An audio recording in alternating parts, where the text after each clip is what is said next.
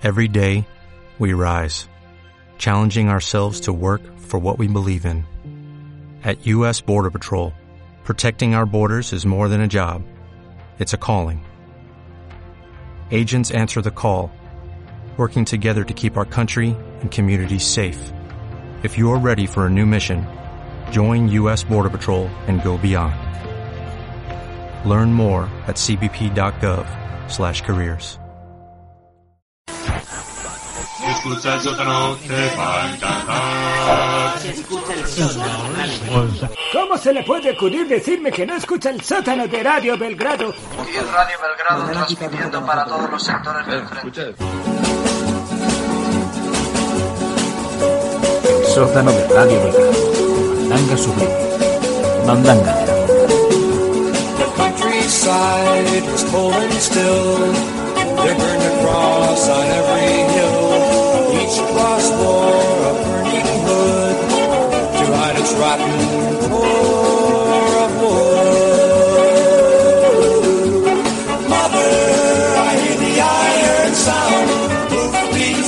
the on the. Out of the night, riders came. El sótano de Radio Belgrado.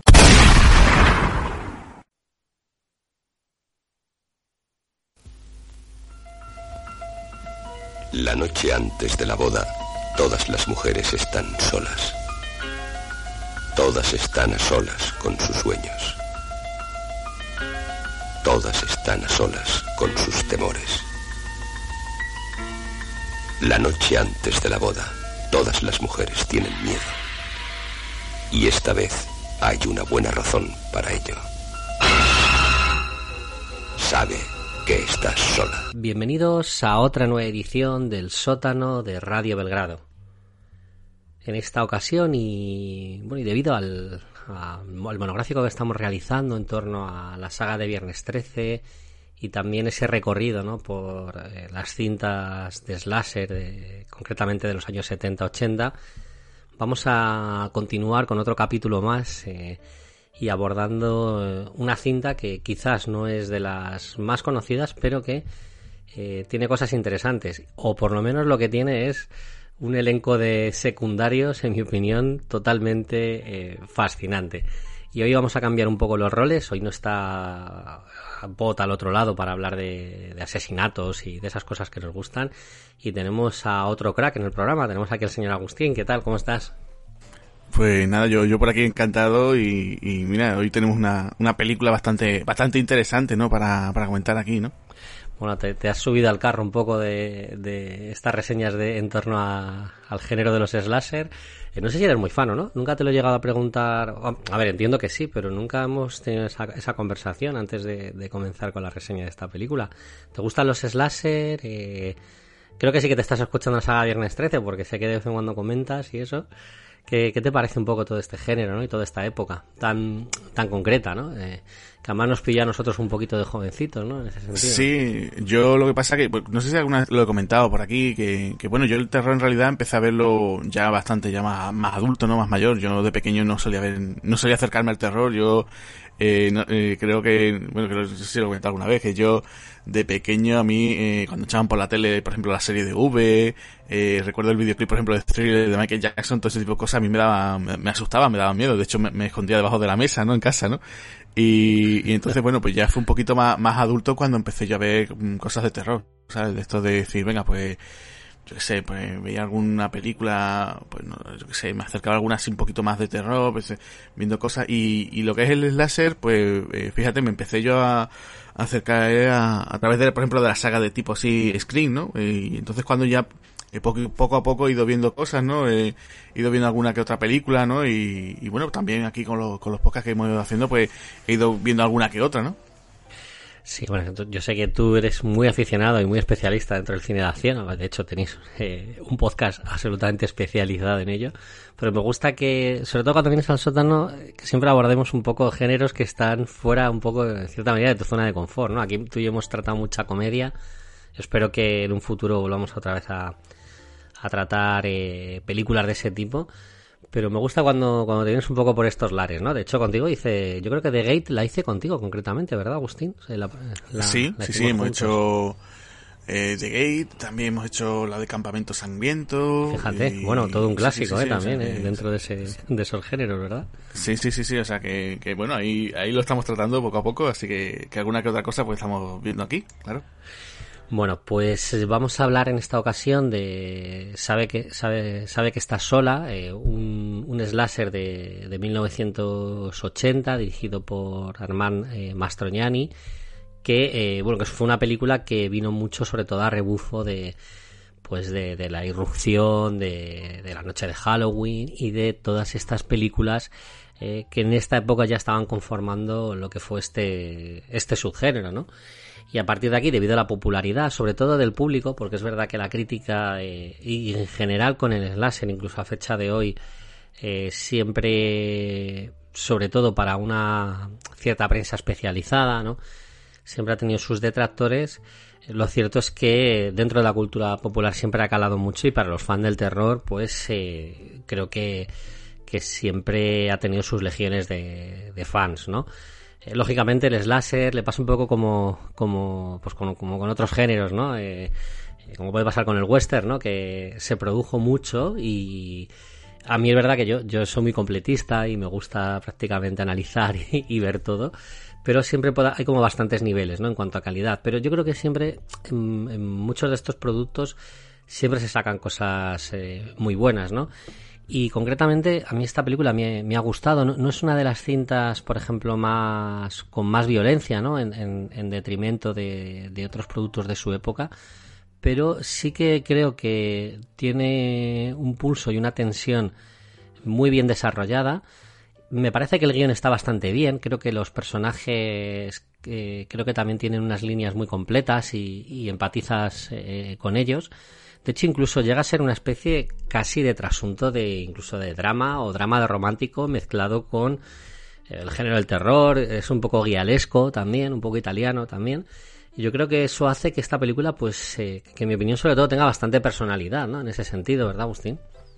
Sí, es una cinta bastante, o sea, mm, se parece en principio una cosa muy sencilla, pero después eh, vas analizando parte por parte y le encuentras cosas bastante, bastante interesantes, ¿no? O sea, eh, estoy de acuerdo con lo que tú comentas con el tema de que, eh, por un lado tiene esa parte de, del, thriller, así del policía, ¿no? El policía buscando al asesino por un lado, tiene la historia de, de la protagonista, de esta chica, eh, que está, eh, bueno, se va a casar, pero está con dudas, ¿no?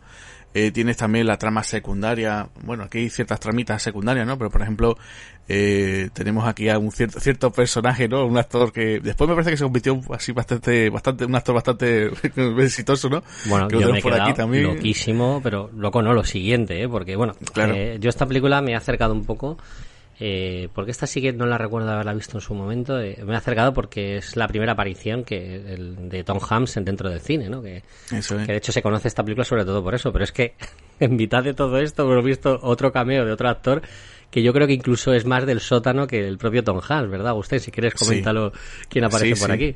Bueno, pues por aquí aparece Steve Jane, ¿no? nada más y nada menos, ¿no?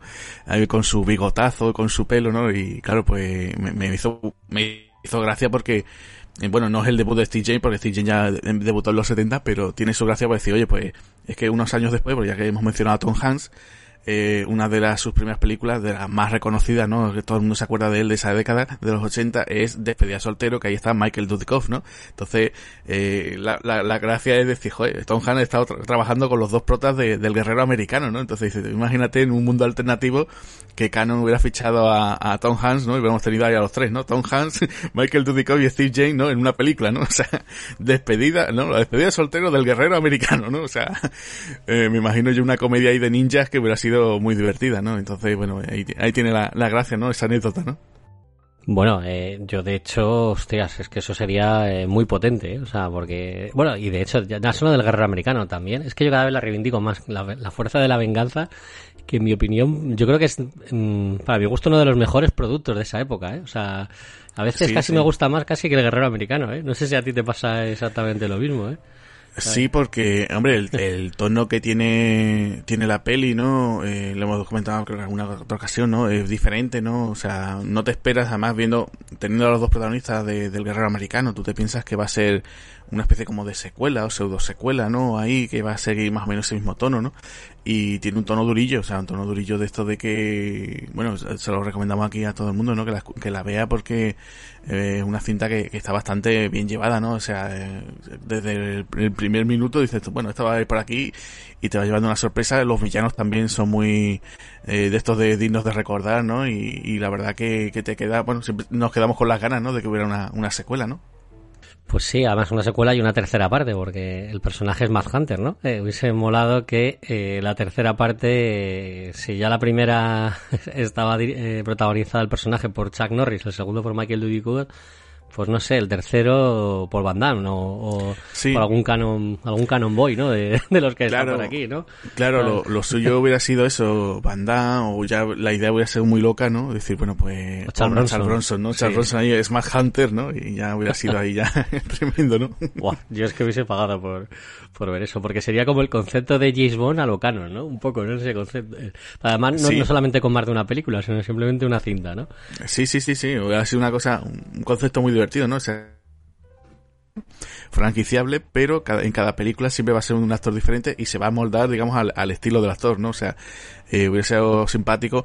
Tú imagínate un giro más loco, ¿no? Que, que por esa época también Canon tenía a Pat Spencer, ¿no? Que le hizo la de Aladino, ¿no? Pues Matt Hunter, ¿no? Pat Spencer es Matt Hunter, ¿no? O sea, por favor, por favor, sí, sí. Yo quiero ver más de eso, ¿no? Bueno, eh, el director que es Armand Mastroianni eh, es un director que sé que tiene cositas así que a mí por lo menos me, me gustan bastante. De hecho, a lo mejor te propongo eh, hacer alguna más de él. Eh, creo que la primera, esta es la primera cinta que por lo menos eh, creo que veo acreditada. Eh, pero tiene Hora de Matar, que es un thriller que, que, a mí en su día me gustó mucho. Con además sale Perry King, que yo es un actor que bueno, ya sabes que Agustín, que yo le quiero mucho, pues por curso de 1984, ¿no? Es un actor que a mí me, que a mí me, sí. me pone, ¿no? Ver a, sí, al bueno de Perry King.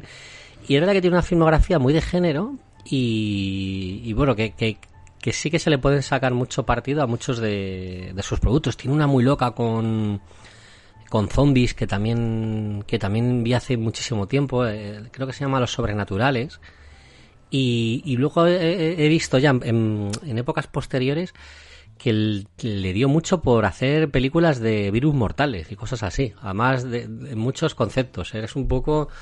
Eh, metió virus alienígenas, eh, tiene una película que se llama Pandemia, o sea, yo este hombre yo no sé qué sentiría cuando salió el coronavirus, porque creo que tiene tres o cuatro cintas con esa con esa temática. Se ve que estuvo bastante obsesionado o que le gustaba hacer películas de virus, ¿no? En ese sentido. Se, a lo mejor le impactó sí. la noche de Andrómeda o alguna cosa así, ¿no? O el, ¿cómo o, se llama? La amenaza de Andrómeda, perdón. Sí, o, o también como pasaban cierto material, ¿no? Que a lo mejor dice, oye, pues mira, ciertas escenas de tu última peli las has descartado, pues las reciclamos en la siguiente, ¿no? O sea, aquí hay una volvemos a utilizarle y, se dice que es una película nueva y, ya está, ¿no? Pues, pues, sí, la verdad es que tiene una carrera bastante bastante curiosa este hombre y, lo que he estado viendo, hombre, que también se movía eso, como tú dices, ¿no? Entre un poquito, es decir, un poquito más apartado, también estaba también con trabajos de televisión, miniseries también, ¿no? Y, y la verdad que es cuanto menos curioso, ¿no? Saber que, este fue por su, su primer trabajo, ¿no? Bueno, pues eh, yo creo que, que, es una cinta bastante, bastante bien, bien filmada, muy honesta. Y nada, pues yo creo que nos vamos a poner un poco, un poco al lío con ella. Eh, como he dicho, ¿no? Una producción que viene, bueno, pues como tantas, ¿no? Muy a rebufo, ¿no? De, de, de, de esas, eh, eh, de esa irrupción, ¿no? Con la noche de Halloween, Viernes 13, etcétera eh, de todos estos de estos productos que estaban emergiendo, eh, incluso ya muy tempranamente la matanza de Texas, no todo el cambio que tuvo el terror en, esta época que fue muy importante, más luego la conexión o la sinergia con, con la explotación italiana, ¿no? Eh, al parecer, eh, bueno, la idea vino un poco en, entre el propio director y el, y el productor, que es Edgar Lasbury, en, en relación a adaptar un poco la leyenda urbana del gancho, que, que de hecho es que es una leyenda que todavía se sigue explotando y hay un montón de, de películas que giran en torno a ella. Bueno, es una, es un, de hecho aparece leyenda urbana y un cameo, al igual que en esta película, que es muy conocida, ¿no? La leyenda urbana de esa pareja que está en el coche magreándose, el novio sale hacia afuera, ella pone la radio, empieza a escuchar algo en el techo y justo sale del coche y aparece el novio colgado y está arañando con las uñas el techo del coche, que es una leyenda que a mí siempre me ha, puesto los pelos de punta y que yo creo que el cine lo ha explotado tanto, ¿no? Pues el guion al parecer, eh, bueno, mandan un poco eh, a, a, su guionista, ¿no? Que es, creo que es Scott Parker el que se encarga de firmar este, este guion, de crear una historia en torno a esa leyenda urbana y creo que lo hace muy bien porque si te das cuenta la leyenda urbana nada más que aparece eh, eh, en la escena de la película, ¿no? Donde empieza la, donde empieza la obra y luego a raíz de ahí construye eh, lo que iba siendo una, una cinta totalmente diferente, ¿no? Pero bueno, me ha llamado bastante la atención todo eso, ¿no? Sí, eso está bastante, bastante bien llevado y, y, además que me gusta mucho, ¿no? Como el juego del cine, ¿no? O sea, de esto de que eh, la, el, el, inicio con esta chica, ¿no? El, digamos, el, el primer asesinato, eh, yo creo que está bien, bien llevado eso, ¿no? Eh, el juego, ¿no? De esto de cómo se ve el cine, eh, ella los, juega un poco lo, el tema de los terrores también, el, eh, no sé, esa, esa primera parte la verdad que está, está muy bien, ¿no? Esa más, más metido en un thriller que, que, que en un propio slasher per se, ¿no? Y, y yo creo que juega muy bien. Ahí esa parte te mete mucho dentro, ¿no? Diciendo, bueno, ¿qué, qué es lo que pasa aquí? ¿Qué pasa en este cine? Y después una cosa que después, un recurso que después se ha utilizado después en muchas otras películas. Fíjate tú, por ejemplo, en la segunda parte de Screen, ¿no? Que por ejemplo el arranque también era cuando estaban viendo la, la peli, ¿no? Los protas, no sé si te acuerdas, ¿no? Sí. Entonces es una cosa que, que es un recurso que, que, yo creo que está bien llevado, incluso juega con ese susto, ¿no? De, de que parece que está dentro de la película, ¿no? O sea, tú como espectador también estás dentro de ese cine, ¿no? Entonces eh, juega mucho con eso, ¿no? Incluso antes te lo mencionaba, ¿no? Lo del videoclip de thriller, ¿no? Que también el arranque que tenía era como eh, que estaba Michael, ¿no? Michael con su chica viendo la película, ¿no? También allí, o sea, que jugaba un poquito con eso y, y yo creo que te atrapa bien, ¿no? O sea, todo, todo ese momento, ver a la chica bajando para ir al baño, esa sensación, uy, eh, un baño público, ¿no? ¿Qué es lo que va a pasar aquí, ¿no? Que también muy, el típico escenario también para que haya un, un asesinato, ¿no? Y, y juegan, juegan bien con eso, ¿no? Sí, además es que me ha impactado mucho porque me recuerda una película que me alucina. De hecho, le hicimos un sótano. Eh, fíjate, a un director que tampoco es que sea uno de mis directores favoritos, pero sí que tiene algunas películas que me gustan muchísimo, que es Vigas Luna y sobre todo la película de Angustia, que es una cinta que la tengo, bueno, de absoluto culto. Y la verdad que me ha sorprendido porque eh, sobre mm, esa escena se parece mucho a la. A, a, a una parte de la película de Angustia, que yo no sé si, si se inspiró un poco Vigas Luna no en esta película, porque, eh, claro, creo que Angustia es de, del 86-87, y claro, esta cinta es más, es más temprana, ¿no? Es de, es de, es de 1980, ¿no? Y, y de hecho es que la escena es bastante parecida, ¿no? Y, y, bueno, me gustaría haberle preguntado, ¿no? Si algún día tuviese a Vigas Luna, ¿no? Si tuvo alguna... Eh, es verdad que luego la la cinta de Vegas Luna es más una capa de cebollas, ¿no? Ya juega, explota muchísimo ese concepto. Pero, ostras, es que la escena es súper parecida, pero, pero parecida más no poder, ¿eh? O sea, no sé si has podido ver tu angustia, pero si la ves te llevarás una sorpresa, ¿no? Eh, te vas a acordar mucho de esta cinta, ¿eh? No, no, no he tenido oportunidad de, ver esa cinta de Vigas Luna y bueno, pues sería curioso verla, ¿no? A ver que el tema de hasta qué punto, oye, se, se podría decir, oye, pues en su momento pues también lo habría el director, ¿no? Dice, oye, pues lo tendría en mente, ¿no? A la hora de planificar esa escena, porque ya digo, yo creo que te, te, te atrapa, te mete dentro y ya dice, oye, pues, ¿qué es lo que viene después a continuación, no? Ya te, presenta aquí al, policía, que yo creo que a lo mejor puede ser un poquito, ¿no? La historia un poquito más floja, ¿no? Que lo tiene ahí como una trama muy, muy de segundo plano, ¿no? Pero bueno, ya vas diciendo, oye, ¿por dónde va el personaje? Yo creo que también una de las cosas que, mmm, a diferencia de, de otros típicos slashers, ¿no? De la época, eh, creo que yo que es lo más, más obvio, ¿no? Que aquí ya desde el primer momento ves la identidad del asesino, ¿no? Que es una cosa que te choca mucho, ¿no? Por lo menos a mí me chocó cuando lo, cuando lo vi, ¿no? A mí también, ¿eh? Estoy de acuerdo contigo. ¿eh? No es muy habitual, ¿no? Ver al asesino ya desde el principio, a no ser que ya sea una franquicia, pues eh, por ejemplo como Viernes 13, ¿no? Que ya sabemos que es Jason y Jason tiene que volver, pero eh, es verdad que no es, muy, no es, muy, habitual y aquí lo tienes prácticamente, de hecho te lo presentan en nada y de hecho te presentan sí. incluso hasta su motivación, ¿no? Eh, sí, sí, sí, sí. En vez de darte esa explicación final, un poco eh, ese concepto a los Scooby-Doo, ¿no? Que suele haber mucho en estas películas, al final eh, aquí prácticamente te, te presentan la, la, premisa y yo creo que la película va por otros derroteros, ¿no? No le interesa decir quién es el asesino, ¿no? Es un poco... Yo creo que por eso la, eh, esta película tiene algo especial si estáis si queréis ver a lo mejor un slasher que no es tan, no tiene los típicos tropos narrativos, ¿no? Tan comunes, eh, a lo mejor por ese, por ese lado os puede atraer un poco esta película, ¿no? En ese sentido, ¿verdad? Eh, claro, sí, en ese aspecto, sí. Eh, rompe, rompe un poco lo, el esquema, ¿no? Que siempre se suele tener habitual, ¿no? De, de decir, bueno, pues si no es un asesino sobrenatural, ¿no? No es, como tú dices, no es un Freddy, no es un Jason. Pues dices, bueno, ¿y de, de dónde parte, no? Las motivaciones, ¿no? Que también pasa muchas veces en screen, ¿no? Que muchas veces eh, en cada entrega ya, eh, yo no sé cómo se la, se la ingenian los, los guionistas, ¿no? Muchas veces, ¿no? Para decirte, bueno, pues este es un familiar eh, que del primer asesino, que si no sé qué, y dices tú, bueno, venga, vamos a rizar el, rizo, ¿no? Vamos a darle otra vuelta de tuerca, y, y dices tú, venga, vale, la aceptamos porque, porque sí, lo, lo pasamos muy bien, ¿no? Con, el- con la saga de Screen, ¿no? O con este tipo de, slasher. Pero en este es curioso eso, desde el primer minuto ya eh, te cuentan la historia del policía y dice, bueno, pues yo buscando este asesino por, por tal y por tal, este tipo de cosas, ¿no?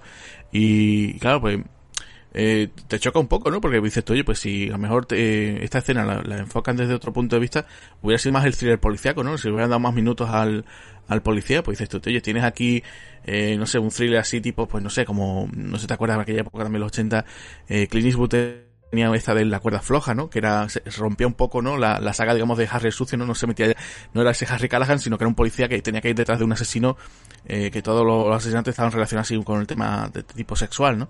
Y aquí, pues, mm, no es ese tema, sino que es el fetiche que tiene el asesino, que es asesinar a, novias, ¿no? Y ya de paso, pues, si va matando a alguno que otro más por ahí, se lo va cargando, ¿no? Totalmente, totalmente. Bueno, pues eh, vamos a hablar un poquito de, de la intrahistoria. Eh, los actores, eh, bueno, aquí los conocidos son más secundarios, ¿no? en Sí, ese sí, sentido. No sé si hay algún actor aquí que, que te guste, eh, bueno, aparte del cambio de Steve Jane y Tom Hamm, que luego hablaremos de él. Eh, ¿Del reparto te llama la atención alguien de los que aparecen por aquí? Hombre, Paul Gleason, ¿no? Hombre, aquí a- es. Muy bien, muy bien.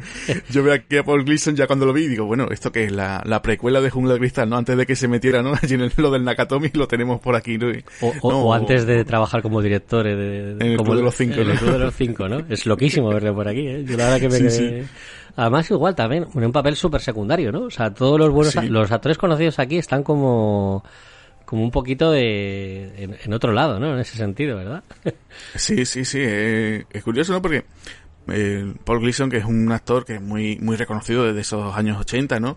Eh, el careto que siempre tiene, ¿no? Volvemos a eso, ¿no? Al, al Club de los Cinco o en Jungla de Cristal, ¿no? Siempre ese tío que yo no sé si alguna vez protagonizó alguna, ¿no? De como protagonista absoluto, ¿no? Pero pero es uno de esos secundarios muy de, de esa década y claro, verlo aquí, pues claro, te, te choca mucho porque dices tú, bueno, pero este hombre, o sea, un tío con la cámara lo quiere, ¿no? Queda el tío bien en pantalla, tú ves bien que, que el tío está haciendo bien su trabajo, ¿no? El resto, eh, y, y te, te choca mucho, ¿no? Porque dices, pero si este hombre, no sé, esta película es demasiado pequeñita a lo mejor para él, ¿no? Porque, por lo que tengo entendido, la peli costó un, un cuarto de millón de dólares, o sea, que imagínate, aquí cobrarían nada, o sea, el bocadillo y poco más, ¿no? Y, y claro, pues te, te choca mucho verlo aquí, ¿no? Bueno, choca muchísimo, ¿no? Eh, la verdad que sí que es que sorprende mucho aquí la gente que va apareciendo, ¿no?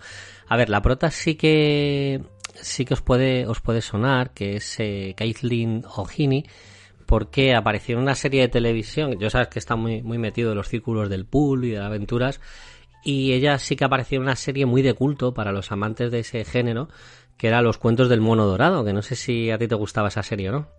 Eh, sí, la con- conozco la serie, pero yo eh, no me acuerdo, no sé por qué. Cuando, vamos, yo es que esa serie la recuerdo que mi padre me, me hablaba mucho de ella, ¿no? Decía que era un, un poco, dice, bueno, una especie como de Indiana Jones Sí. de la época, ¿no? Así, pero eh, para en plan televisivo.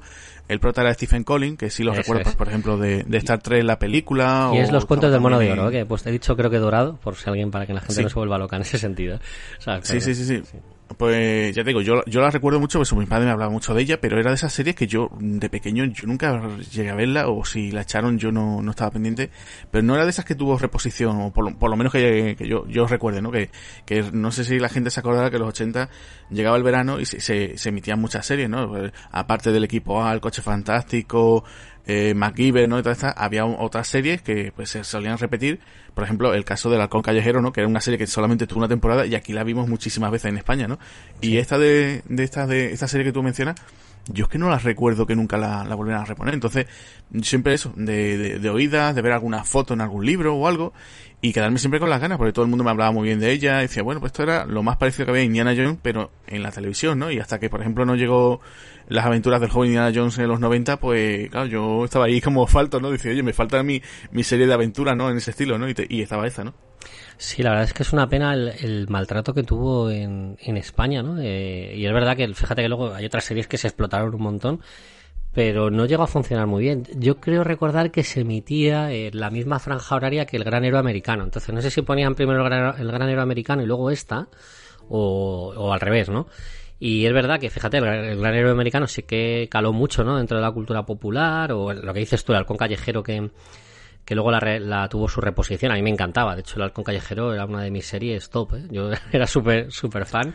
Sí, y, y, es verdad que no tenía esta no sé no sé por qué pero no le dieron le pasó un poco como el callejero solo tuvo creo que una temporada y es verdad que no, no, no lo explotaron mucho ¿sabes? no sé a lo mejor no funcionaría eh, mucho ¿no? en, ese, en esa primera visionado y no le dieron más, más oportunidad o perdieron los derechos, vete a saber, ¿no?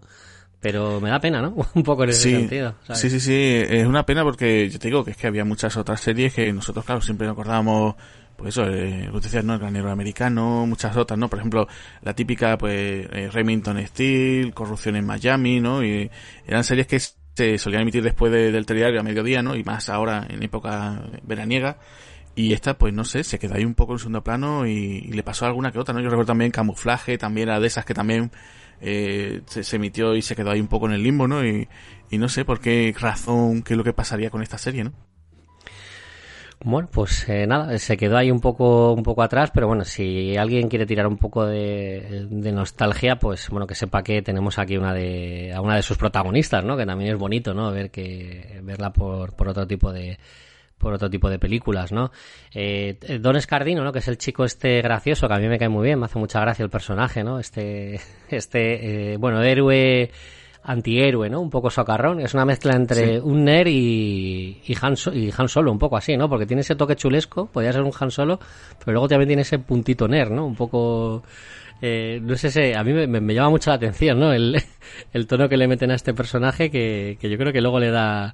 O me recuerda un poco a Seth Rogen, un poco, en ese sentido, ¿no? El, el, el, el punto humorístico que tiene, ¿no? Sí, sí, sí, la verdad que sí, que te rompe mucho, ¿no? la forma de cómo llega, cómo trata a ella, ¿no?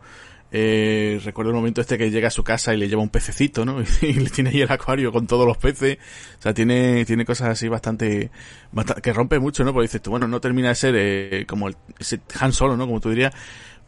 Pero tiene eso, corta con ese, con ese sentido del humor que la verdad que, que te que queda ahí cuanto menos y dices, pues dice, mira, no es el típico, ¿no? Tan estereotipado, ¿no? O el típico que está dentro de, de, de los esquemas de, de la película, ¿no? De los personajes, ¿no? Bueno, y luego hay, sí que hay, hay, cositas así que van apareciendo. Sale James, James Refhome, que muy poquito hace ahí también, también tiene un pequeño, un pequeño cameo, que también lo hemos visto en un montón de, de películas. Sí, sí. Joder, es que, es que es muy raro ver a toda esta gente por aquí. Sí. No sé qué. Y, y, y, además verlo tan joven y con pelo, porque yo siempre estoy acostumbrado a verlo con canas y ya, ya clareando el hombre de, de, de, tema del cabello, ¿no? Y claro, aquí incluso es el profesor, o sea, el, el fucker, ¿no? O sea, el tío allí sobradito, ¿no? y me hace mucha gracia la escena, ¿no? Cuando va con la mujer y va la, las tres amigas, ¿no? Allí, ay, qué risa, se va riendo. Y, le dice la mujer, bueno, ¿por, ¿por, qué se ríen, no? Porque, claro, una de ellas es el amante, ¿no? De, entonces, eh, es tremendo, ¿no? Después verlo y, además ella diciendo, oh, qué guapo es, cómo está, está tremendo, no sé qué. Y claro, tú lo ves y dices, pues tampoco es que sea aquí un Robert Redford, ¿no? De la vida, ¿no? Tú lo ves el hombre allí y, y, me, y me, resulta muy, muy gracioso, ¿no? Incluso el tema de que tiene allí, dice, bueno, pues ya con esto te voy a dar un sobresaliente, ¿no? Incluso eso, ¿no? Le, el profesor le tiene que poner la nota, ¿no? Y, y entonces como diciendo, vaya tela, ¿no? También este hombre, ¿no? El personaje, ¿no? Pues sí, sí, sí. Y bueno, aquí aparece también, eh, fíjate, ¿sabes? Eh, sale la actriz esta, es Dana Barron, que es una película que es muy del concepto que hemos traído mucho aquí el sótano, que sale una de la familia Griswold, ¿sabes? Aquí la, la, sale la hija, ¿no? De, de, de las vacaciones de una familia chiflada americana, ¿sabes? ¿Qué te parece verla por aquí? Pues mira, no, no, la, no, no la había reconocido. Y, bueno, Esa es la que, se, que la... la... que se enrolla con el profe, de hecho, es justo, ¿sabes? Esa ah, es. Vale, vale. Pues fíjate que, no, que como siempre las pelis de los Griswold, ¿no? Siempre han ido cambiando, ¿no? Los hijos siempre los iban cambiando, pues no, no la había reconocido yo, no, no sabía que era ella. Pues muy curioso. Tú fíjate que reparto, ¿eh? O sea, Sí, sí. aquí hay gente con mucho potencial luego, ¿eh? O sea, y Claro. es bastante curioso, ¿no? ¿Verdad? Aquí donde... Porque claro, se recuerda mucho a Tom Hanks, pero yo creo que, que en todo el reparto hay cositas, ¿eh? Hay muchos actores que luego tuvieron su, su pequeña trascendencia, ¿no? Dentro de la pantalla o la televisión.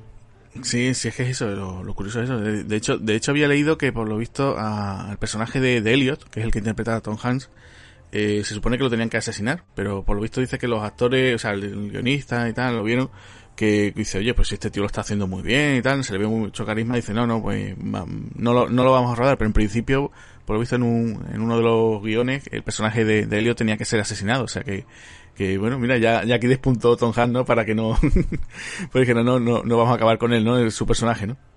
Es que es verdad que luego, fíjate que tiene muy poco metraje, pero te quedas con él, ¿eh? O sea, tiene ahí, sobre todo la conversación, bueno, él es un trasunto amoroso, se puede decir que, a ver, en el, el argumento es un grupo de, de, de chicas que eh, quiero entender que son como est- estudiantes, ¿no? No están, no- están en algo parecido como una especie como de residencia estudiantes o alquilando un piso eh, un poco para ese motivo, ¿no? Y eh, bueno, pues una de ellas, la protagonista, eh, eh, se va a casar y eh, bueno, pues paralelamente hay un, un trasunto de, de, de- de un asesino en serie que eh, bueno, pues se dedica a pues a asesinar a mujeres que están a punto de, de casarse, ¿no? Sería un poco un poco la trama, ¿no? Y eh, bueno, pues hay como dos líneas argumentales. eh, por un lado está un poco eh, toda la trama de los policías por cazar este asesino en serie y luego pues está la intrahistoria de esta protagonista y sus amigas con pues eh, sus trasuntos de adolescentes, de, de amoríos, etcétera, un poco, eh, casi un poco a lo National Lampoon sin muchas bromillas, ¿no? Ni muchas putadillas, es casi como la versión femenina de eh, Desmadre a la Americana, ¿no? Lo, lo que hacen las chicas, ¿no? En ese sentido, un Sí, poco, sí, que sí. vemos las cosas de las chicas. Y, y, y bueno, pues vemos un poco esa trama. Y concretamente Tom Hanks es el trasunto amoroso de una de estas amigas, que además está bien porque la película tiene, tiene un guion que a mí me llama la atención. A ver, yo creo que sí que es verdad que esto es una, una frase que solía decir mucho Pablo, que a mí me gusta mucho, que era café para muy cafeteros, porque no es el típico slasher en que en el que em, veamos muchos asesinatos, no hay un kill count muy potente. De hecho, se recuerda un poco más a los primeros slasher, que había menos muertes. De hecho, creo que tiene casi media hora de metraje en el que no ocurre nada, ¿no? Se centra un poco más en la intrahistoria de, de los protagonistas, ¿no? Y a mí eso me gusta. Lo que pasa que es verdad que si eres un, un espectador un poco que tiene poca paciencia, a lo mejor no entres del todo, pero a mí me gusta un poco saber la vida de los personajes, qué es lo que les va ocurriendo. Y bueno, pues una de las amigas de, de la protagonista está enamorada de un chico que hace footing y están así un poco a lo largo de la película diciendo, bueno, le vas a entrar, no le vas a hablar, bueno, y al final le entra y, y concretamente es Tom Hanks, ¿no? El- está interpretado por, por Tom Hanks y tienen como una cita en la que están pasando por una especie de, de, de feria, ¿no? De parque de atracciones o la feria de atracciones del pueblo. Y bueno, tiene una, una línea de diálogos que, no sé, tiene tanto carisma que se te queda un poco, ¿no? Porque él está estudiando psicología y, empieza aquí a decir sus cosas de psicólogo. Y, y yo creo que en mi opinión te quedas bastante con el personaje, ¿no? En ese sentido, ¿no? Esto me hace volver a mis años de niña. Sí, a mí también. Lo que es una lástima es que no haya montañas rusas. A mí no me hace ninguna falta. No te gusta pasar miedo, ¿eh? No. A la mayoría de la gente le gusta. Me refiero a pasar miedo. Es algo primordial, algo básico. Ver películas de terror, subir en las montañas rusas, visitar las casas encantadas. Yo quiero visitarlas. Así uno se puede enfrentar a la muerte sin miedo a morir. Estás a salvo. Sales del cine o bajas de las montañas rusas con la tranquilidad espiritual propia de un santón que ha vencido a la muerte. No me digas que eres un psicólogo. Ah, eres una buena detective. Me interesa mucho el miedo, la impresión que produce el miedo. Por ejemplo, ¿por qué después de ver psicosis mucha gente tenía miedo a la hora de ducharse? Yo no. ¿No vi la película? De haberla visto, tendrías. Si tú lo dices. El miedo me fascina. La gente paga para que la asusten y cuando pienso en ello me parece ridículo. Ridículo. Esa es la palabra que yo buscaba. Amy está un poco nerviosa últimamente. Se casa dentro de dos semanas. Ah, Y cree que un maníaco la anda siguiendo. ah, ah. Malo. Freud habría disfrutado psicoanalizándote. ¿Lo oyes? Ahí tienes la opinión de un profesional. Gracias. ¿Es un hombre corpulento? No hablemos del tema, por favor. No, no, contesta a mi pregunta. ¿Es un hombre corpulento? Sí. Un caso de sexualidad. Cambiemos de tema, ¿eh? Sí, sí, sí, es que ya desde el primer momento, yo, yo es que eh, lo gracioso es que está claro, esta película la, la, es la, la primera vez que la he visto para ver el podcast y claro, cuando tú, tú ves el principio de la historia, ¿no? Que es cuando la, protagonista se está despidiendo de su novio porque se va a despedir soltero, ya lo típico, tienes que asociar, bueno, pues uno de los, de los colegas tiene que ser Tom Hanks, ¿no? Y claro, al, al no verlo, dices, bueno, a ver cuándo sale, ¿no? A ver cuándo aparece. Y claro, cuando ya dice, no, pues mira, hay un chico que, que está haciendo footing, que está, que no sé qué, ya, ya solamente verlo, el momento, el primer momento que aparece, ¿no? Que se ve él en el parque corriendo y dice, este es él, este es Tom Hanks. Y ya lo ve y ya desde ese primer momento dice, mira, ahí está el tío, la, ve la escena, la primera escena esta que incluso ella se tropieza con él, ¿no? Ahí de una forma un poco burda, ¿no? Porque parece que también él estaba detrás de ella, ¿no?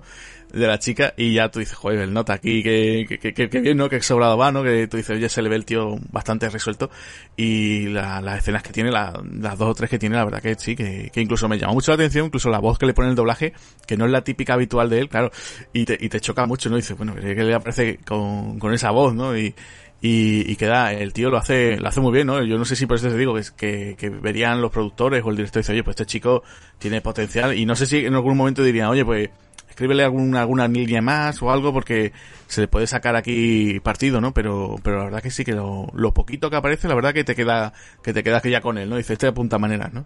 Yo estoy convencido de que incluso esa línea de diálogo se lo alargaron bastante más. O sea, de hecho esa escena creo que está hecha un poco para él. No sé si te da a ti esa impresión, ¿verdad? Yo creo que sí, yo creo que sí, se, se ve que te tenías muy contento dices, oye, este chico tiene, tiene potencial.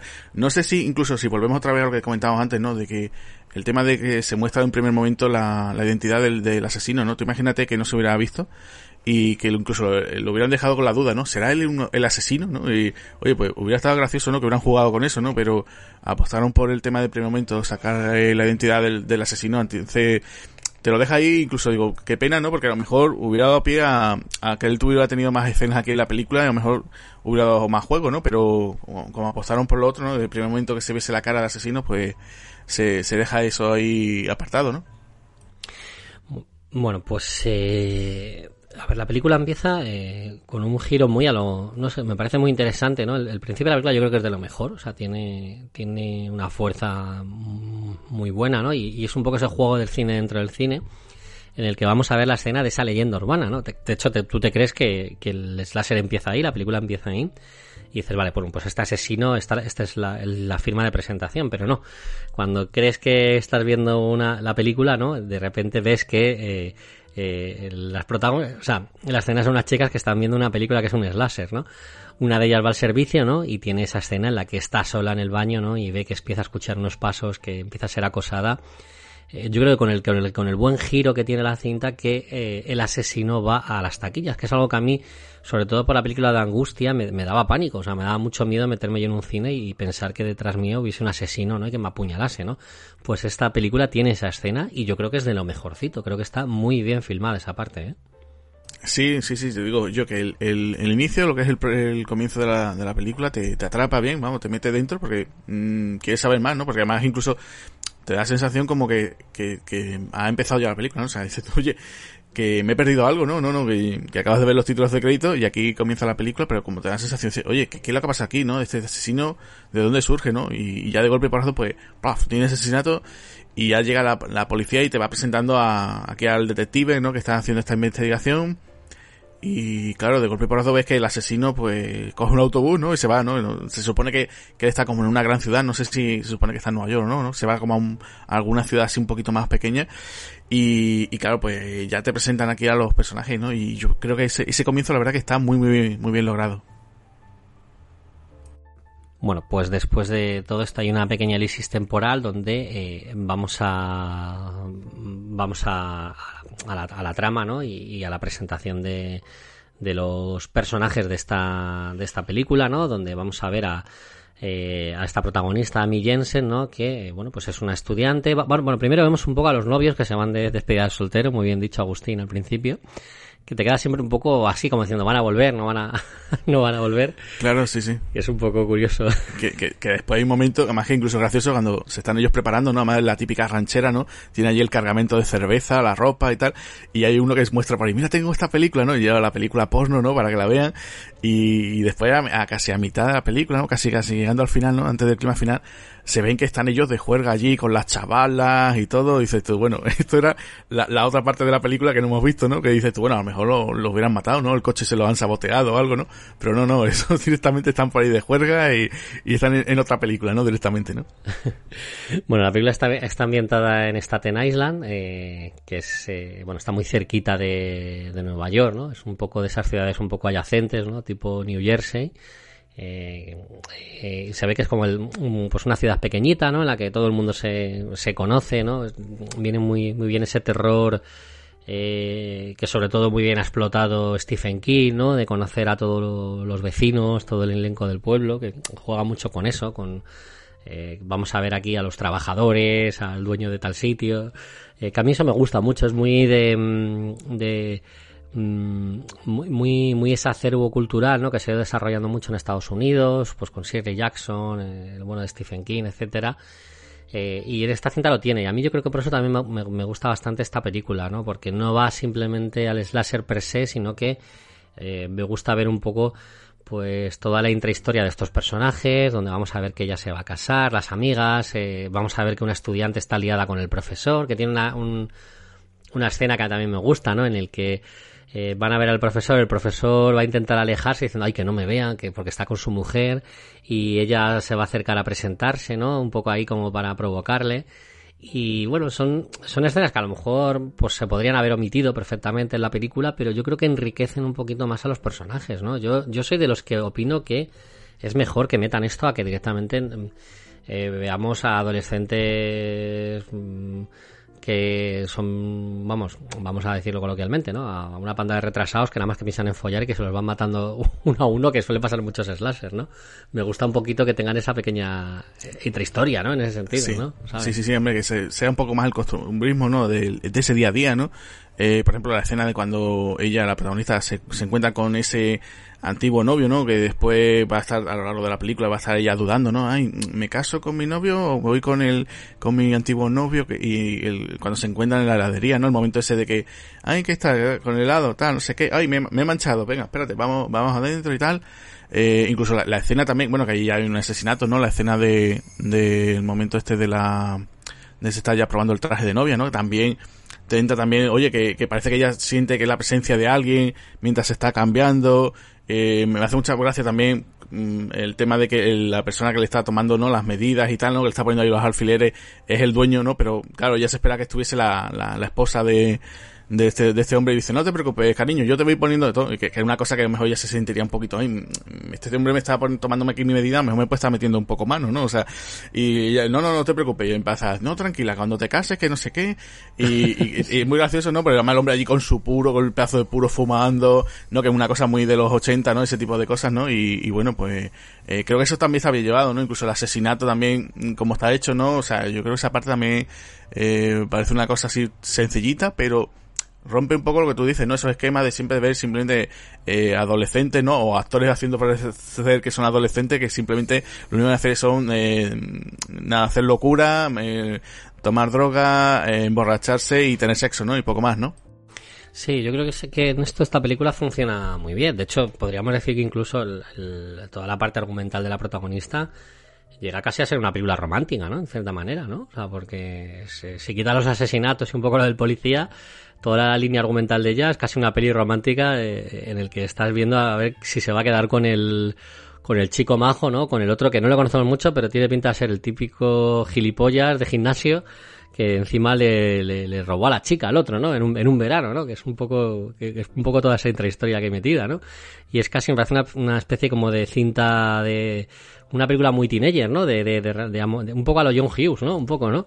si te das cuenta. Sí, ¿no? sí, sí, sí, sí, sí, sí. Tú imagínate que tienes aquí, pues, en vez de, de a Catherine O'Henny, ¿no? Que la, la protagonista, no, hasta Amy, pues tiene a Molly Ringwald, después te aparece por allí, pues yo qué sé, eh, John Cryer, ¿no? Como la chica, ¿no? De la chica de rosa.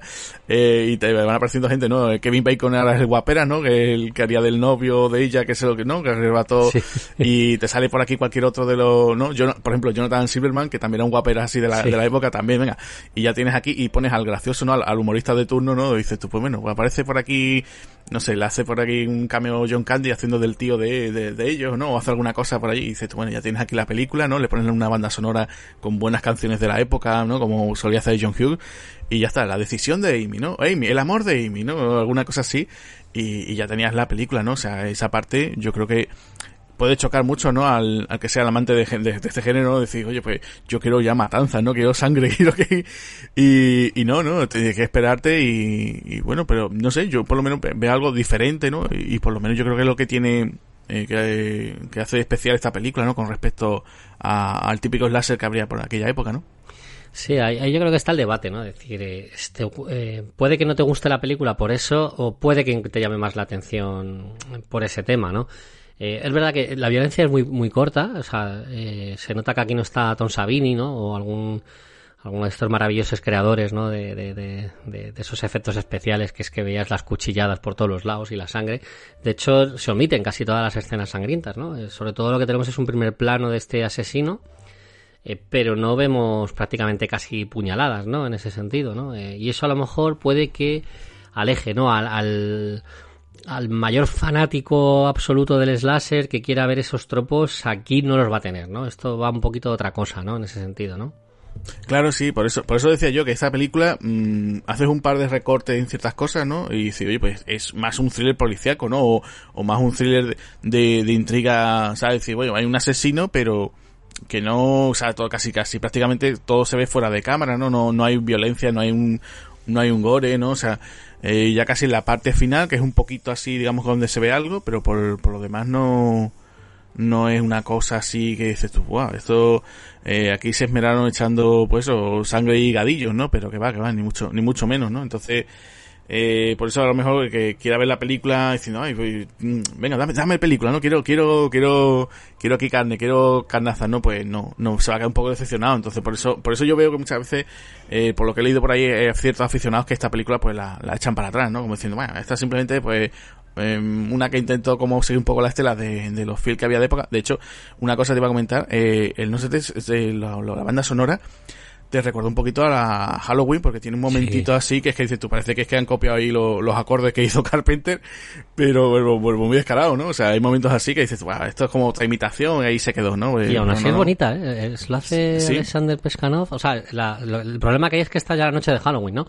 si no estuviese si no estuviese la noche de Halloween sería una buena banda sonora porque tiene unos toques muy chulos pero es verdad que recuerda bastante o sea hay momentos en los que se ve que están fusilando ahí un poco la, la melodía ¿verdad? Sí, sí, sí, totalmente. O sea, empieza con el tin, y ya, bueno, ya ahí hace un corte, ¿no? El compositor cambia, pero, pero es muy, de, vamos, que es una cosa muy, muy descarada, ¿no? Es como, eh, tipo como lo que pasó en su día, ¿no? Con Conan el Bárbaro, ¿no? La de Poledouris con desafío total de, de Jerry Goldsmith, ¿no? El, el famoso tant, tant, tant, tant, tant, tant, no, eso era copiado, ¿no? O sea, no sé qué es lo que haría Goldsmith eh, para Desafío Total, ¿no? Y además que no sé si que se lo pediría a ver joven o, o dijo, venga, yo, yo lo meto y si cuela bien y si no, pues eh, no pasa nada, pero, pero era una cosa muy, muy, vamos, que era prácticamente, no sé si porque hubo algún problema de, plagio o algo, pero, pero prácticamente era un, comienzo muy similar y aquí, pues se hace una cosa casi, casi, casi fusilada totalmente, un copy pega, ¿no? Sí, hay, hay, hay, hay un, buen fusilamiento, ¿no? en cuanto a la, a la banda sonora. El asesino es también muy...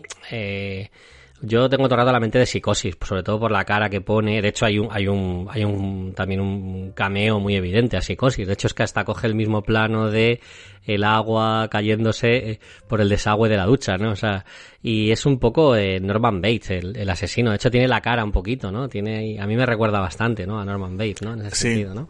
Sí, sí, sí, sí, juega un poco con ello. Eh, no sé si también eso tendría, supongo que sí, también la tendría en mente psicosis, ¿no? Eh, o el director o el guionista. Eh, además juega un poquito con eso, tampoco eh, se ceba mucho, fíjate tú, ¿no? Una escena de ducha así, en plan muy homenaje, pero no, juegan ahí un poco con, con eso también, ¿no? Dice, bueno, va la chica, va a llegar, llega el momentito de, venga, vamos a meter la ducha para que la, mostremos un poquito de desnudo, pero tampoco se quieren cebar en eso, o sea, que tiene, tienen cositas y lo tú dices, el aspecto de, del asesino, pues sí, yo no sé si habría alguna escena que habrían cortado de él o para darle un poquito de, oye, pues, no, el típico esto de eh, planos así de espalda, ¿no? De se va acercando a la ciudad o está cerca de donde vive ella, pero pero sí le podría, o incluso alguna escena no que, que, hablase con alguien simplemente por preguntar alguna dirección por decir oye por ver alguna reacción no en la vida normal y cotidiana de Sí. asesino pero pero no pero pero es verdad que tú dices que sí que jugar un poquito con tener, ese aspecto un poco así como como el que tenía Anthony Perkins no Con el desnudo, aquí no salen muchas puñaladas, pero no hay muchos desnudos, pero en el que hay, eh, anda que nos meten un plano ahí magreándose eh, las partes, pero bien, ¿eh? O sea, aquí Sí, sí. dijeron, tira, tira, tira aquí que, se vea carnaza, ¿no? En ese sentido. ¿eh? Ponte ponte picantón ponte picantón ahí que, que, que se vea que se vea sí sí ha, ha querido ha querido aprovechar bien sí sí, es como eh, volvemos otra vez a lo que decíamos antes no no hay mm, tampoco un gore descarnado no hay una sangre pero aquí oye dijeron mira que qué es lo que también vendía no dice oye pues mostrar aquí a la chica y la verdad que sí que, que lo aprovecharon bien no aquí se ve la escena y lo hicieron lo hicieron ya que a conciencia no vamos a esmerarnos por lo menos en esto no en esto no o llegaría el productor que se vea no que se vea aquí y dijeron, no, Eh, ese día dice, aquí que, aquí hay que aprovechar, ¿eh? o sea, que aquí hay que mostrar y se mostró, ¿no? Bueno, eh, en mitad de todo esto, ya hemos hablado una parte de la trama, tenemos eh, luego la trama policíaca, ¿no? Que ahí es donde sí tenemos a Paul Gleason, ¿no? Y, y a Lewis Arl, ¿no? Que es este detective que, bueno, pues según va avanzando la película vamos a conocer que eh, este asesino en serie acabó con, con su novia, ¿no? Con su prometida, ¿no? A punto de casarse. Él tiene esta metodología, pues se iba a casar con, con su pareja y este asesino pues acabó con ella, ¿no? Y, y es un poco el arquetipo del detective eh, que está fatal, que está metido en el alcohol, que está totalmente destrozado y que lo único que se dedica es intentar buscar ese asesino en serie. Que es verdad que yo creo que es lo que peor tiene, en mi opinión. O sea, creo que Paul Gleason está muy bien, pero es que está como muy metido con calzador, tiene, no tiene el metraje suficiente. Yo creo que aquí le faltan unos 10 minutillos más de un poquito. Mira que soy muy de, de cine corto, pero me hubiese faltado un poquito más de metraje en cuanto a la investigación policial y un poco saber más de estos personajes. Un poco incluso hasta de ese costumbrismo, ¿no? Verles tomándose un café o hablando de alguna historia que hubiese hecho un poquito que te acercases más a, a la trama de ellos.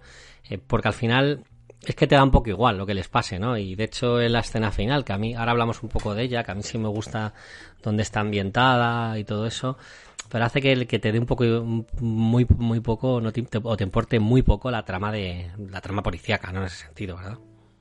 Sí, sí, sí, es que yo- es lo que tú dices, es la, la parte más floja. Eh, también yo creo que, no sé si, a veces, por lo menos lo que pienso yo, que, claro, al tener un tío como Paul Gleason, que, el tío, la cámara lo quiere desde el primer momento, el tío se le ve con presencia, dices tú, oye, pues dale el, el personaje del detective a Paul Gleason, y deja, deja a ese otro actor mm, que es el detective, ¿no? Que, que el tío pues no, no, es que, no- es que lo veo un poco soso, ¿no? Entonces, claro, al ver ese contraste tan, ¿sabes? Tan, eh, en este aspecto tan, tan cortito el otro y Paul Gleason pues se come la pantalla, pues claro, pues dices tú, oye, pues ponlo a él directamente de- del el detective que va detrás del asesino, está el tío obsesionado con él, que tiene todos estos problemas que tú estás comentando, y no que este actor en principio parece que no transmite nada, ¿sabes? Por eso dices, mira, pues directamente, mm, si quieres haz una escena, como la que te decía, ¿no? La policía simplemente haciendo un interrogatorio, que tenemos ahí el cameo de Steve James, pues ya está, ¿sabes? Y directamente, bueno, pues, ¿qué pasa con este asesino, no? Y, y simplemente un actor diciendo, un policía diciendo, "Mm, se parece que ha escapado de la ciudad, mm, veremos, no, estaremos pendientes de porque después cuando tú ves a este tipo que llega, llega además muy tarde, ¿no? Cuando, cuando se ha ocurrido el crimen, ¿no? Allí en la, digamos, en la tienda, la tienda de novias, ¿no?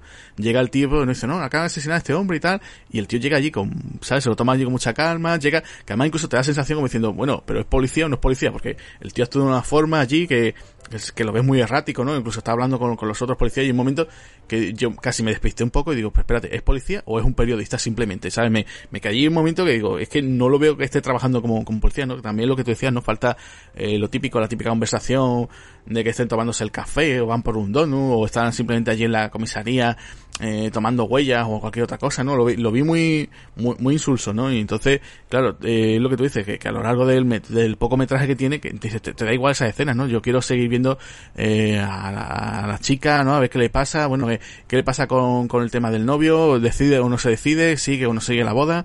Eh, lo veo más interesante eso que, que la investigación policial que, que no aporta gran cosa, ¿no?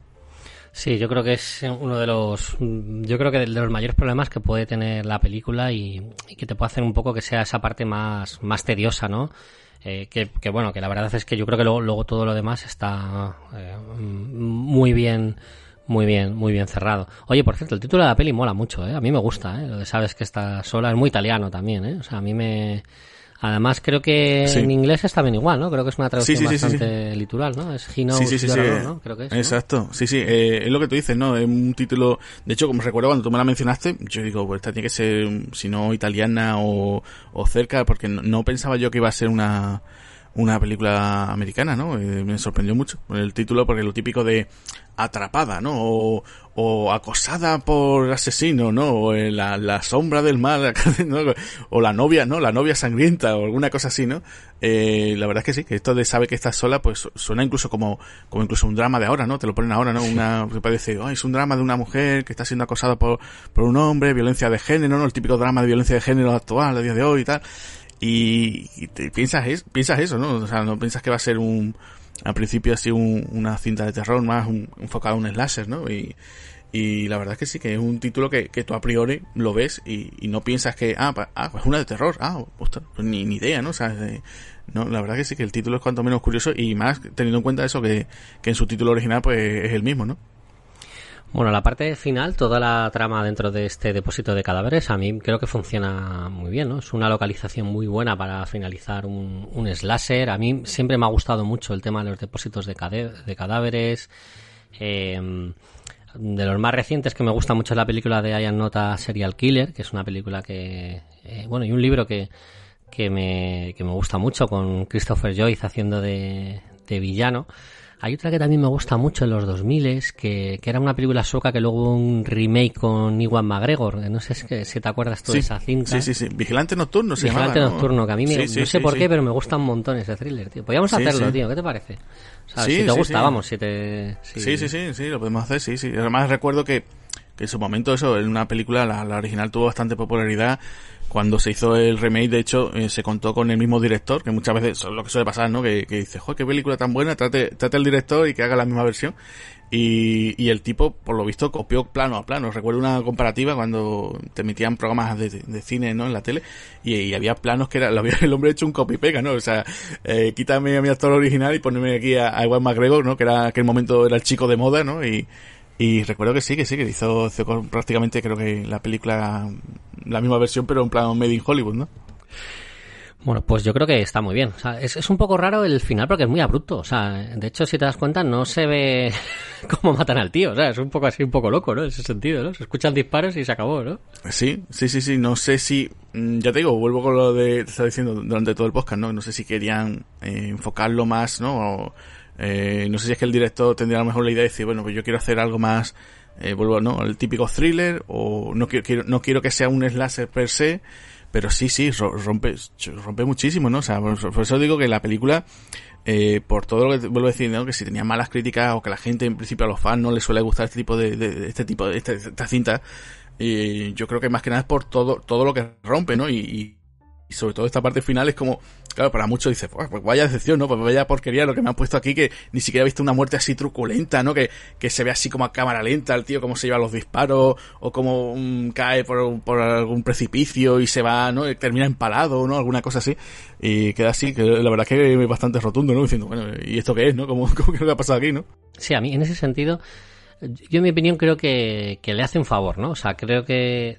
Lo que pasa que quizás a lo mejor, ah, para la gente que escuche un poco el podcast y luego venga la peli, le puede ayudar un poco más, porque sí que es verdad que... eh, a ver, no es que nosotros tengamos aquí un criterio, vamos, de dictar sentencia, pero sí que puede ayudar a la gente que se quiera meter con esta cinta y que eh, un poco le hagas un filtro previo de decir, no vas a ver el típico slasher y te vas a encontrar eh, con otra cosa. Mira, sin ser la misma, en el mismo estilo de película, me recuerda un poco a esas cintas que son de una cosa, pero luego al final llegan a ser otras, ¿no? Eh, mira, hay una película que me encanta, que soy súper fan, que es el, el asesino del calendario con Kevin Klein. No sé si te gusta a ti esa película.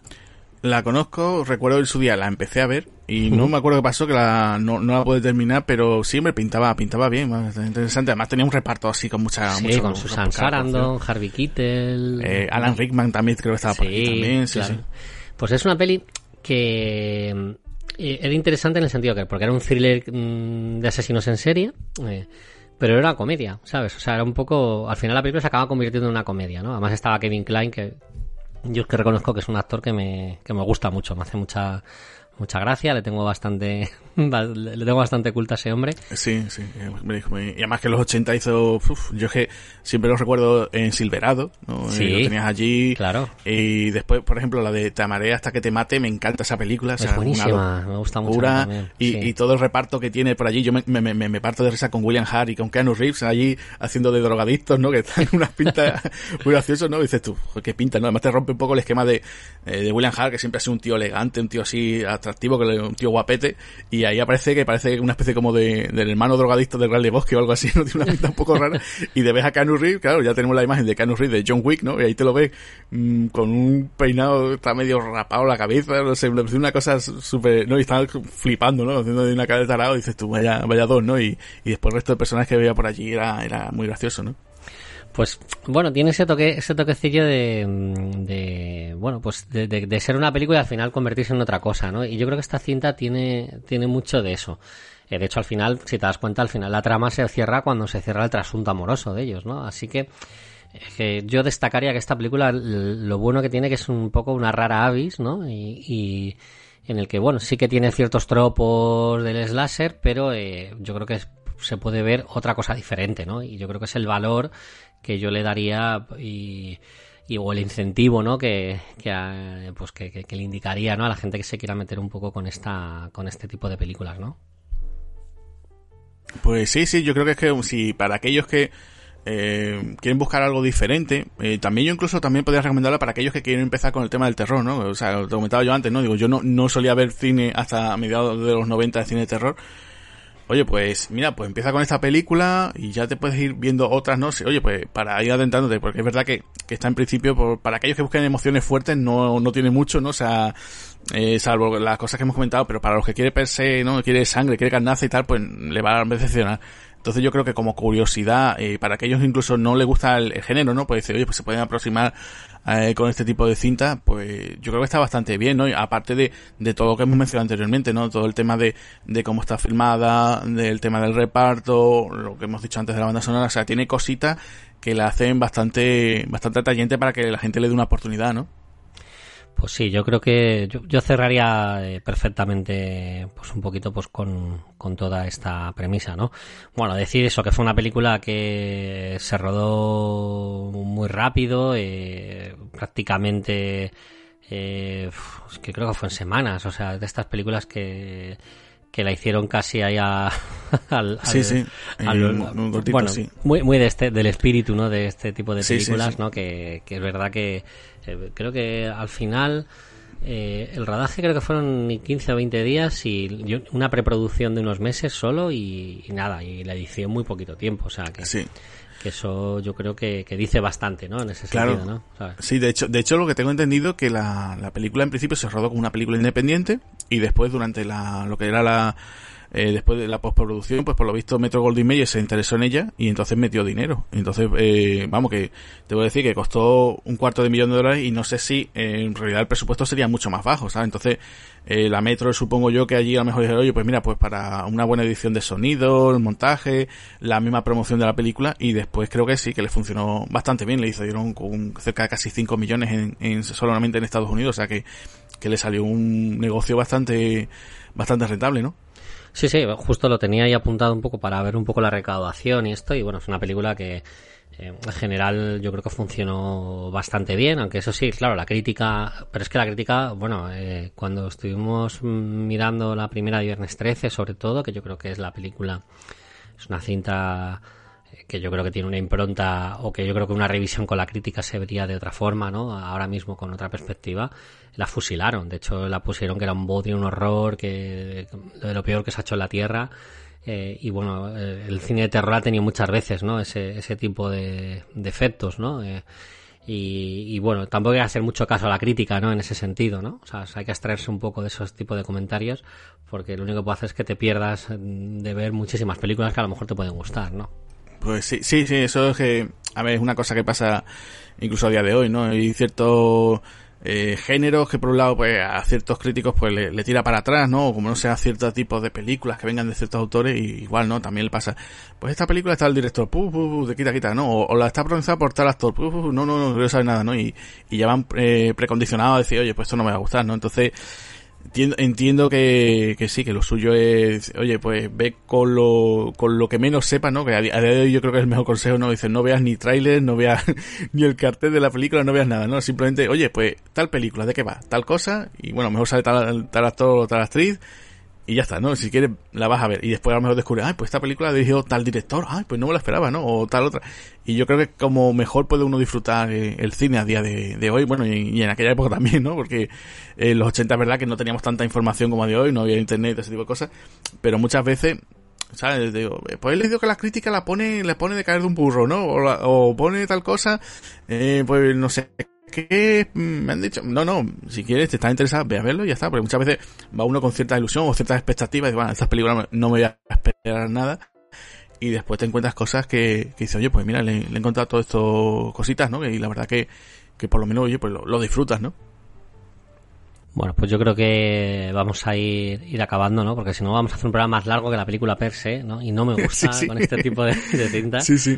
Eh, bueno, yo creo que es una experiencia buena. O sea, me quedo... No sé, no creo que sea a lo mejor el mejor slasher que he visto en mi vida, pero sí que es una película que, mm, que me ha gustado visitarla y podría verla perfectamente una segunda vez. Creo que es una trama bien hecha y creo que se podría coger muchas veces co- como estructura y como partida para hacer otro tipo de, de, de producto que funcionase, ¿no? O sea, así que yo la verdad es que le pongo el dedo hacia arriba en ese sentido, ¿eh? Sí, yo, yo también. De hecho, yo te digo, mm, con lo que estábamos comentando antes incluso del final, eh, no sé si te hubiera parecido gracioso, ¿no? En esa época ahí se, se jugaba mucho con los finales. Eh, como te decía antes, no, no se ve la muerte del asesino, pero tú imagínate que hubieran jugado ya una cosa que después en, en Screen sí la han hecho en otras veces, ¿no? De que, que en realidad no hay un asesino, sino dos, ¿no? Entonces, eh, te, te comentaba antes lo del personaje de, de Elliot, ¿no? Del Tom Sí. Hanks, que hubieran jugado un poco con eso. Y dicho, oye, no, que al final no es un asesino, que, que hay dos, ¿no? Y, y hubiera aparecido ahí Tom Hanks, ¿no? Como con el, con el mismo cuchillito del, del asesino diciendo, jaja, han Bueno, hay, solamente con uno, ¿no? hay un final un poco loco ahí, ¿eh? Eh, No lo hemos comentado, ¿eh?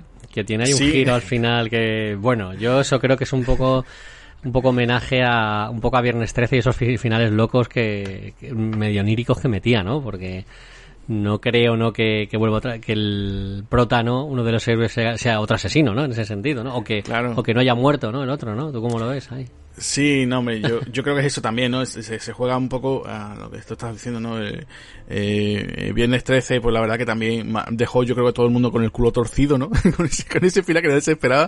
Y yo creo que, que a lo largo, ¿no? De toda esa... venga, vamos, vamos a hacer ese giro, ese giro sorpresa. Y aquí, pues, intentaron jugar un poco con eso, ¿no? Y, y bueno, la verdad es que, que de estas cosas dice, bueno, venga, va, ya, venga, va, lo aceptamos, venga, ¿por qué no? ¿Por qué no? En la época y ¿por qué no? ¿no? Ya, pero, pero sí, la verdad es que, hombre, que si se hubieran puesto a hacer locura, yo creo que, que lo que te comentaba, ¿no? Decir, oye, pues vamos a jugar con eso, con, con el tema este y, y hubiera quedado bien. Pero bueno, si no, pues mira, que aquí los oyentes, pues que, que nos digan qué qué- qué les parece ese final, porque la verdad que, que es bastante catacroque, ¿no? Ese aspecto, ¿no? Bueno, pues yo creo que, que vamos a terminar ya con el programa. Como siempre, un enorme placer, ¿no? Eh, haber grabado contigo y, y nada, pues hasta la próxima. Hasta la próxima. Un saludo. Yo escucho el sótano de Radio. El sótano de Radio Belgrado. Tanga sublime. Mandanga. The countryside was cold and still. They burned a cross on every hill. Each cross wore a burning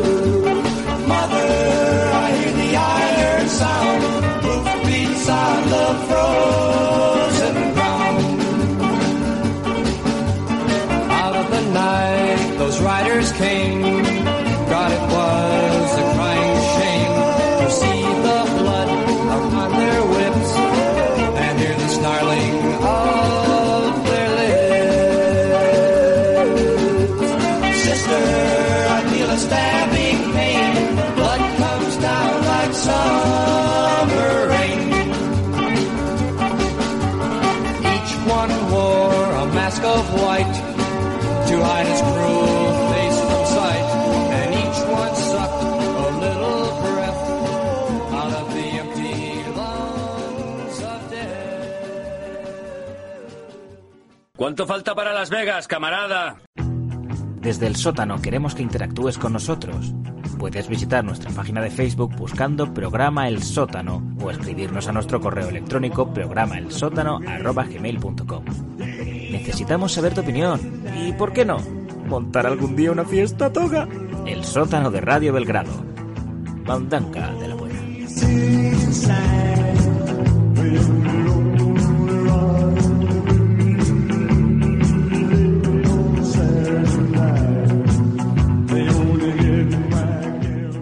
Las horas de apatía, en los días de amargura, la mandanga enalteció vuestros espíritus, endureció vuestros penes.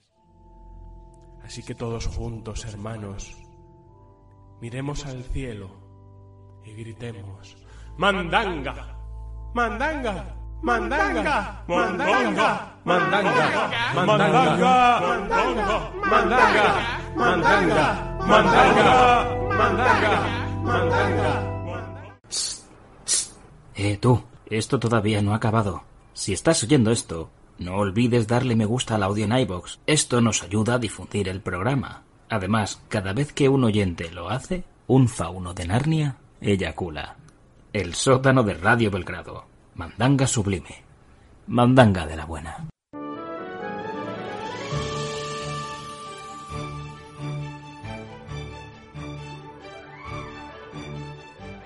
Hola, soy un fauno de Narnia y quería decir a todos los oyentes del sótano de Radio Belgrado que sois unos hijos de puta.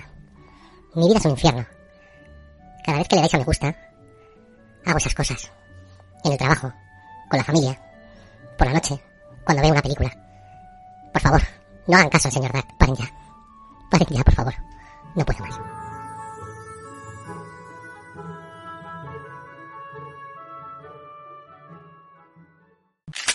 Con el señor Dar surfeando en tu día.